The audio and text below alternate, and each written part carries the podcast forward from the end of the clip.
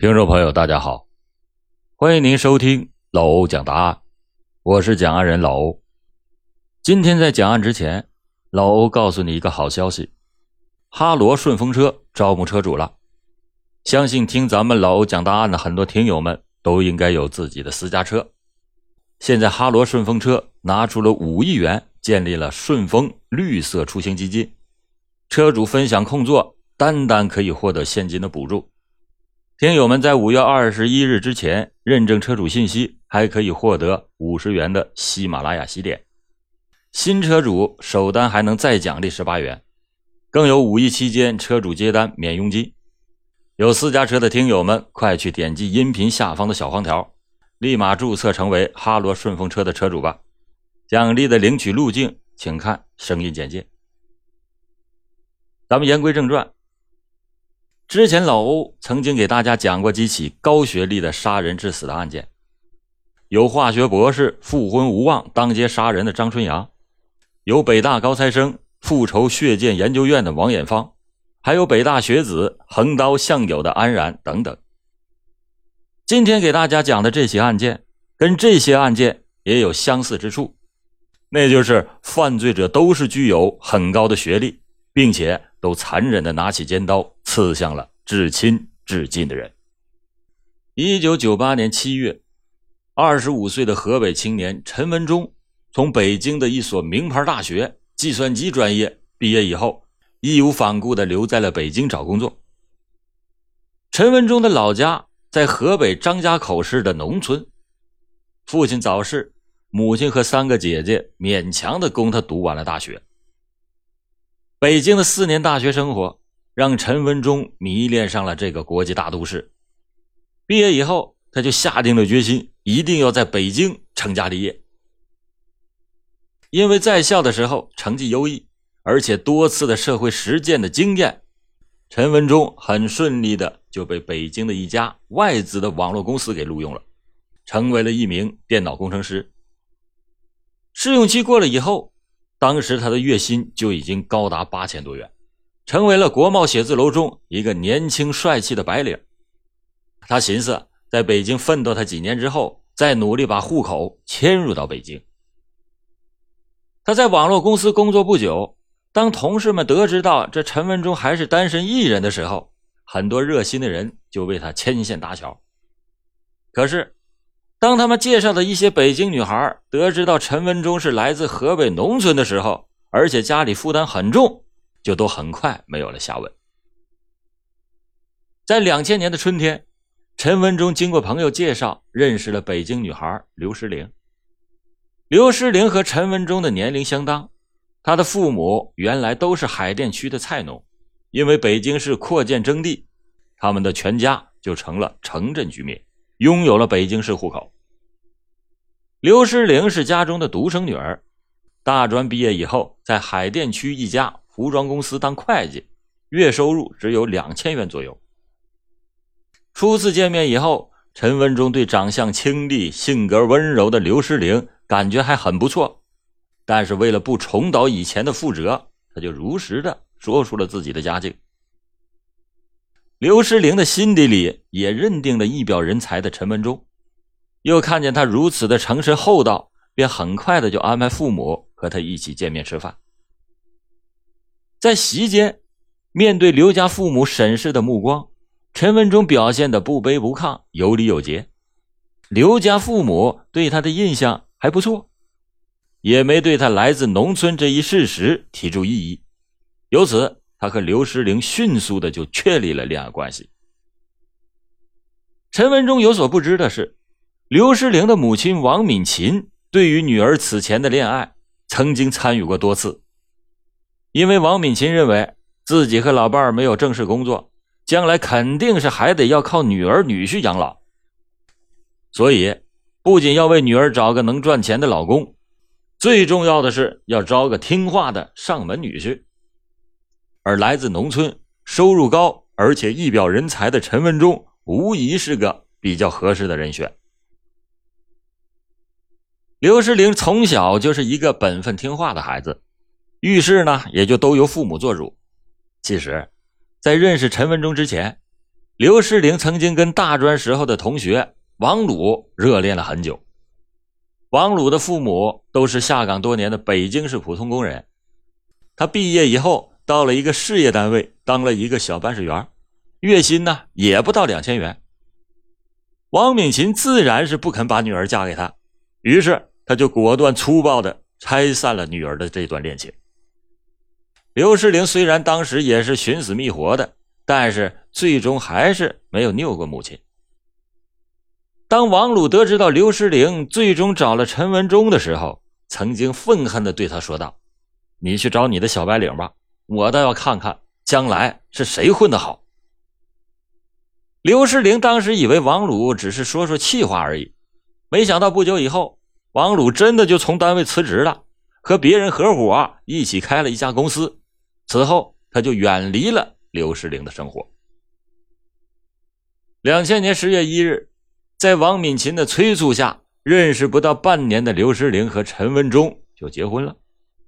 结婚以后，王敏琴以省钱为由，就让陈文忠退掉了他在朝阳区里的出租屋，和女儿一起到海淀区他们那套三室一厅的住房里。这样一来，陈文忠上班一个来回就要三个多小时。但是考虑到岳母的好意，他也就没有提出异议。同时，陈文忠认为。自己在北京人生地疏，婚后岳母一家人就是自己的亲人了，所以他就按照岳母的意见，将财权交给了妻子，自己只留一点点的零用钱。刘世玲从小就依赖父母，如今丈夫拿回来的钱，她就悉数的存到了母亲的存折上。当陈文忠弄明白了这一点以后，心里很不舒服，他就对妻子说：“咱们按月交付生活费就行了。”没必要把钱都存在一起，如果这样的话，恐怕会引起一些矛盾。刘世玲就把丈夫的意见告知了母亲。王敏琴对女婿的意见那不以为然，多次的对小两口表白说：“我和你爸都是上了年纪的人了，以后这个家所有的财产不就是你们的吗？还分什么你的我的？我帮你们把钱存着，还不是怕你们乱花了？”陈文忠见岳母这么说。也就不好再坚持经济分开了。作为工作在 CBD 商圈的白领阶层，他有不少应酬，而国贸一带的消费水平也都比较高。这样一来，他的零用钱一般只能是支撑一个星期。有时候请上一次课，这兜里就见底儿了。这个所谓的毛病就被岳母发现了，他让女儿控制一下陈文忠的花销。此后，刘诗玲就比较留意陈文忠的口袋，见他兜里钱多了就拿出来，少了呢就给补上，一般就只保持在五百元左右。刚开始，陈文忠还觉得啊，这妻子是在关心自己，感觉省心又满意。可是慢慢的，这刘诗玲对金钱上的控制让他捉襟见肘的时候，他私下里找他要钱，可没有想到妻子在岳母的指示下。不仅埋怨他一番，还把他的零用钱降到了二百元，这让陈文忠心里十分的窝火。因为置身于别人家的屋檐下，他也就只好是忍了下来。新婚的甜蜜很快的就过去了，日常琐事变成了生活的主要内容。陈文忠很快的就发现，这上门女婿的处境不是那么简单。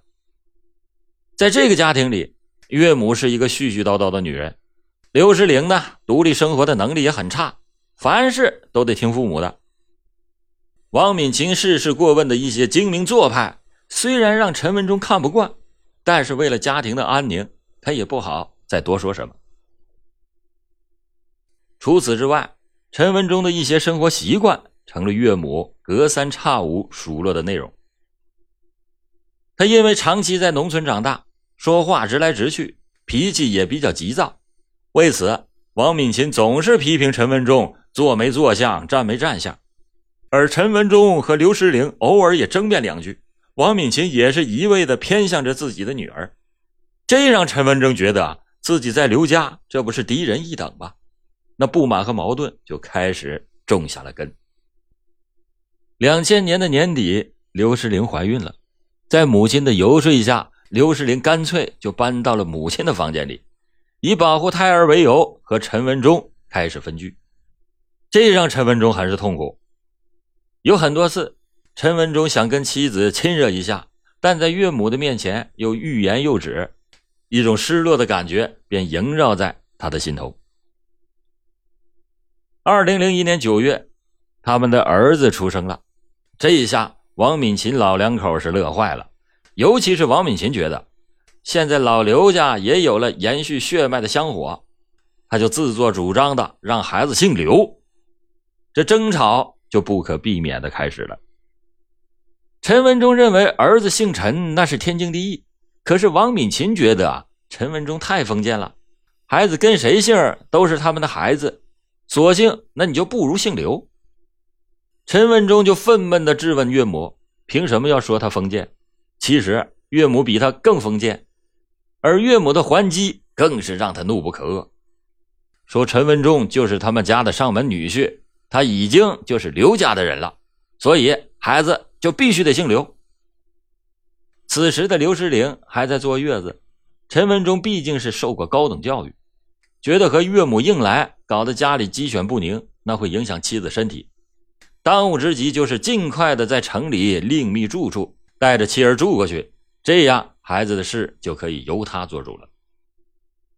此后，陈文忠就暗地里在北京四处看房子。寻找合适的楼盘。此时，妻子已经给孩子上了户口，孩子的户口本上定名为刘凯旋。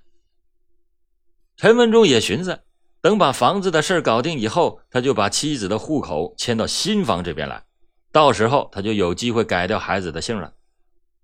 不过，他万万不敢把孩子的真名告诉远在河北的母亲，只得在电话里说：“，孩子名叫陈凯旋。”那天挂断了母亲的电话，陈文忠呆呆地看着办公室玻璃幕墙外大北京熙熙攘攘的车流，突然就泪流满面。他也不明白自己为何沦落到如此窝囊的境地。二零零二年的春节，陈文忠想把已经满了周岁的孩子带回老家过次年，没想到他刚流露出这个意思，岳母就很严肃地给拒绝了，并且说啊。他把照顾孩子看得太简单了。河北农村条件那么差，不要说暖气了，连自来水都没有，天寒地冻的，万一孩子生病了怎么办？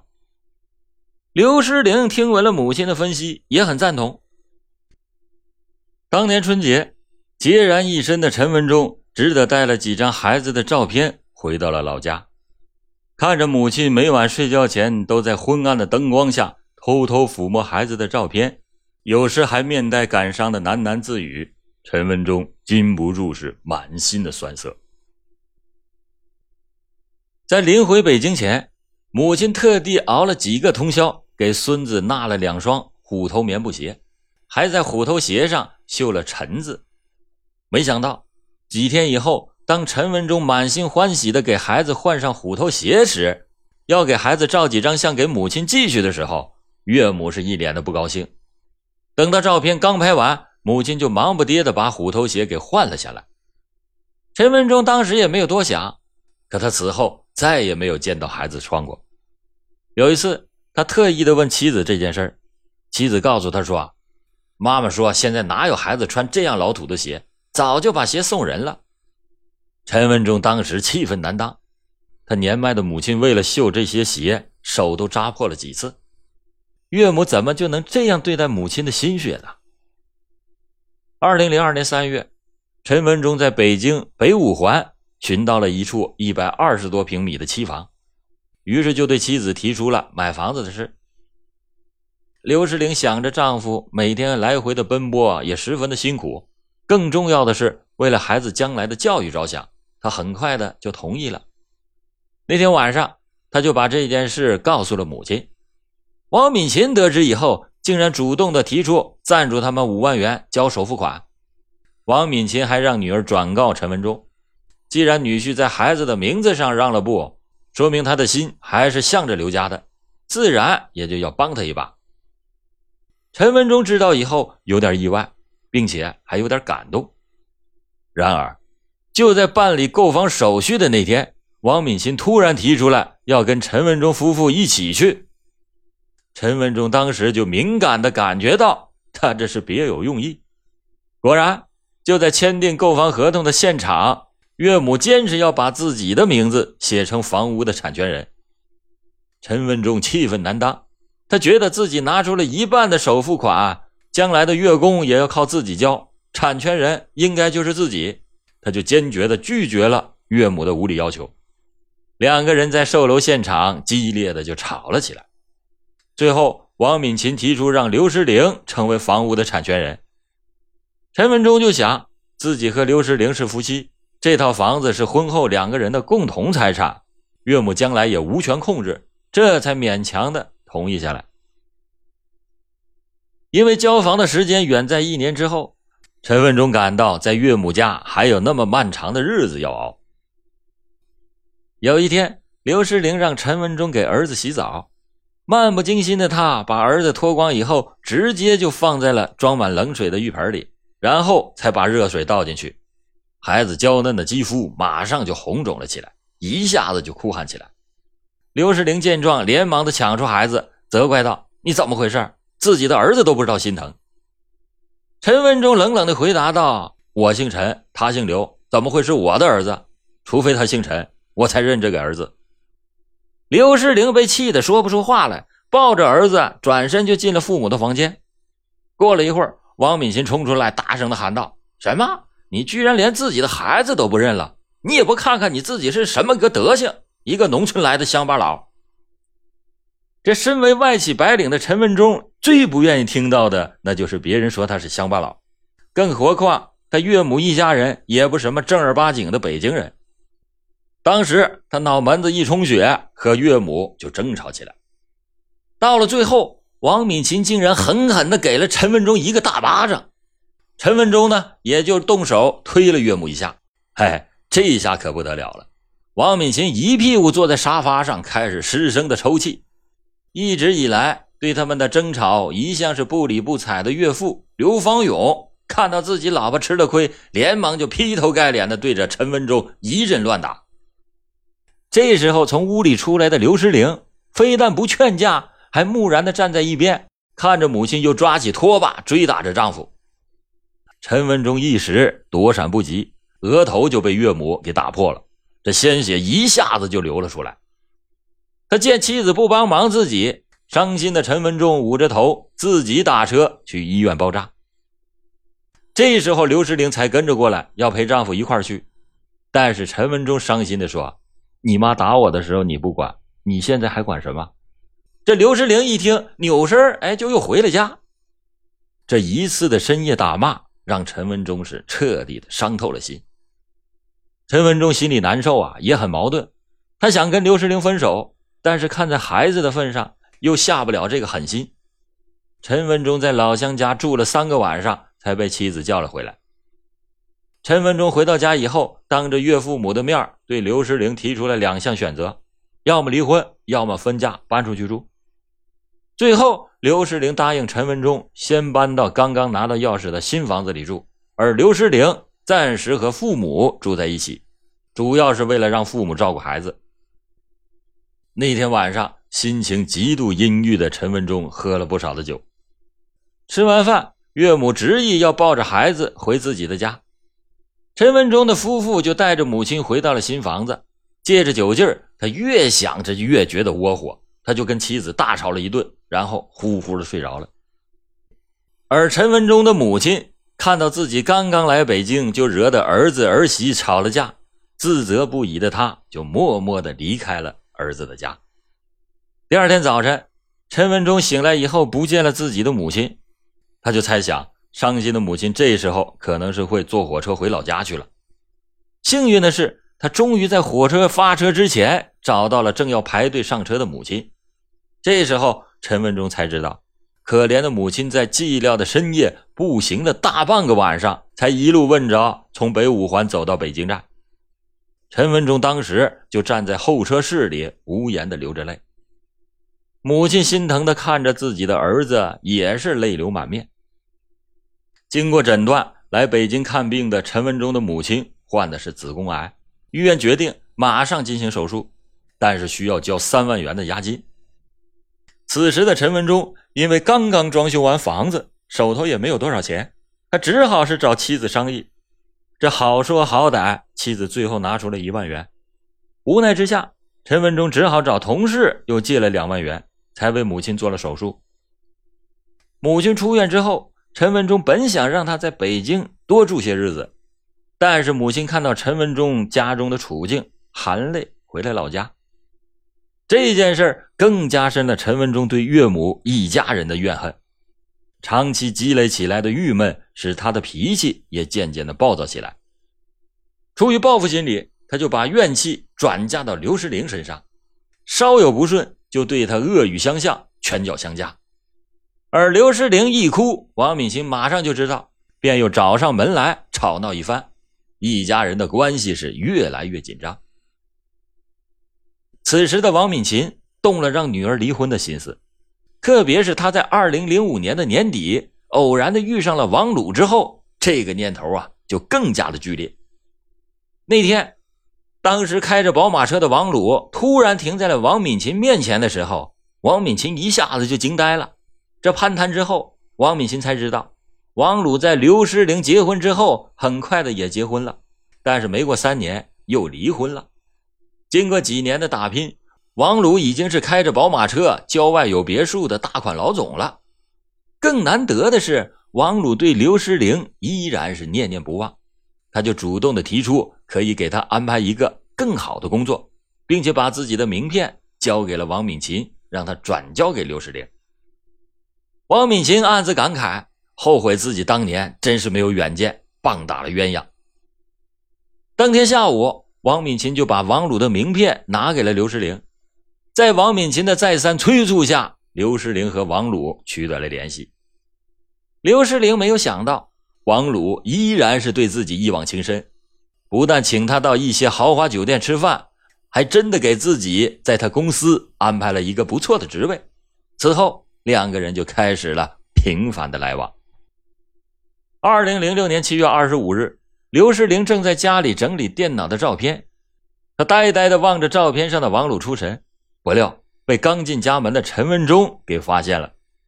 陈文忠看到照片上的妻子被一个男人紧紧地搂着，便不停地逼问照片上的这个人是谁。刘世玲当然是不敢说出来。陈文忠当时气得甩手就给了妻子一个大巴掌。当天晚上，刘世玲就带着儿子回了娘家。王敏琴一听这女儿又受了气，就怂恿女儿主动的向陈文忠提出离婚。二零零六年的八月二日，刘世玲向北京市朝阳区人民法院提起诉讼离婚，心灰意冷的陈文忠也同意了。二零零六年八月六日，陈文忠到岳母家找妻子回家商议财产分配的问题，但是刘世玲和王敏琴毫不犹豫的拒绝了。八月七日。陈文忠再次的到岳母家，并请妻子回家商议，依然是遭到拒绝。二零零六年的八月八日晚上八点，陈文忠还特意选择了一个非常吉利的时间，决定和岳母、妻子摊牌。如果岳母和妻子答应他的要求，什么都好说；如果岳母不答应，他就决心跟岳母和妻子同归于尽。早晨出门的时候。陈文忠在腰间里就别上了一把蒙古刀，又从厨房里拿来菜刀别在了腰上，再次的来到了岳母家。此时恰好岳父带着孩子出去玩了，家里就只剩下岳母和妻子在。陈文忠开门见山的对刘世玲说：“你把产权证上的名字改成我的名字，我马上跟你离婚。”刘世玲当然是不肯答应。这时候，王敏琴就指着陈文忠的鼻子说。想让房屋的产权落到你手里，你别做梦了！你赶紧从我这里滚出去！陈文忠挥舞着拳头，逼着刘石玲回家改名字。他用仅存的一丝耐心，最后逼问妻子：“现在你说吧，是站在我这一边跟我回家，还是听你妈的？”刘世玲回答的那非常干脆：“我听我妈的。”这王敏琴一听也火了，朝着陈文忠吼了起来：“陈文忠！”我们哪里对你不好了？你这个乡巴佬，简直是狼心狗肺！这一再隐忍、一再退让的陈文忠，感觉自己已经陷入了穷途末路。那些不堪回首的辛酸往事一幕幕的就翻卷起来。娶了个北京老婆，非但没有带来快乐和荣耀，反倒是把自己弄得是遍体鳞伤。如果再忍下去，自己那还算个男人吗？气急败坏的他，左手一把就拎住了刘石玲的脖子，右手从腰里抽出了那把蒙古刀，架在了他的脖子，鲜血一下子就从刘石玲的脖子上涌了出来。见此情景，王敏琴吓得大声呼喊起来：“杀人啦！快来救人了！”听到岳母的喊叫，陈文忠松开了妻子，直奔王敏琴而去，一刀扎进了还没逃出客厅的王敏琴的胸部。接着，他又操起菜刀，一顿猛砍，刀锋就像雨点一样落在了岳母的头上、胸上、脸上。就这样，年仅五十四岁的王敏琴软软的倒在了血泊之中。接着，陈文忠回身抽出了菜刀，朝着妻子的身上又砍了过去。看到岳母已经是没有了气息，妻子呢也已经是奄奄一息，陈文忠似乎动了恻隐之心，在砍了妻子几十刀之后，疯狂的陈文忠终于住了手，转身离开岳母家，到附近的派出所自首。等到警方赶来的时候，王敏琴因被刺砍颈部及头部，以致失血性休克合并颅脑损伤而死亡，而刘世玲则是身受重伤。当即被送往医院抢救。案发以后，在警方调查的过程当中，依然沉浸在悲痛中的岳父刘方勇，听闻陈文忠这三个字，就气的是浑身发抖。他悲哀的语气中压抑不住愤怒：“陈文忠，你这个不讲良心的臭小子！你在我家吃住了三年，家里什么事都没让他干，连孩子都是我可怜的老伴儿一把屎一把尿给带大的。他脾气暴躁。”心眼特别小，平时就没对我们说过什么好话。退一万步讲，就算咱家人有再对不起他的地方，他至于要了我们的命吗？二零零七年三月二十日，北京市第一中级人民法院开庭审理了此案。在庭审的现场，当陈文忠远远的看到旁听席上苍老憔悴的母亲和三个姐姐的时候，强装镇定的脸上一阵猛烈的抽动。法庭在当庭就做出了判决：被告人陈文忠不能正确的处理婚姻家庭矛盾，故意非法剥夺他人性命，致一人死亡、一人重伤，其行为已经构成了故意杀人罪。鉴于被告人陈文忠主动的投案后，能够如实的供述主要犯罪事实，有自首的情节，而且本案系家庭婚姻矛盾引发，对其以故意杀人罪判处死刑，缓期两年执行。令人感慨的是，在主审法官宣读完判决之后，陈文忠承认自己被判处死缓，那是罪有应得。但是面对岳母家人仇视的目光，他依然拒绝对杀死岳母王敏琴的行为进行忏悔。退让隐忍要有度，压抑的屋檐下，日复一日，因了无谓的退让而萌动的仇恨的种子，悉数就飞进了陈文忠这个 IT 白领间。潘多拉的魔盒，他在求游，等待日益蓬勃的恶念来开启焚烧。参与干涉，这要有度。婚姻从来都是专有的属地，怎堪忍受这位爱女心切的岳母大人一次次无度的参与？到最后，这场原本是男欢女爱的金婚败了味道，改变了他正常的走向。身为女儿，作为妻子。刘诗玲本该是扮演这种失衡的婚姻状态中平衡者的角色，可是她一次次任由事态迅速的滑向了丈夫的对立面，这让丈夫失去了自尊，最终才丧失了心智。纵然如此，即便是所有的苦都不堪承受，这位手染鲜血的 IT 白领依然没有明白，对于所受的伤害，宽恕比复仇更加高尚。淡然处之，重新开始另一段人生，比雪耻更有气派。在荆棘中怒放的宽恕之花，总能赐予我们再度去爱的机会。好了，感谢您今天收听老欧讲答案，同时也感谢法制作家丁一鹤老师对案件解密的原文提供。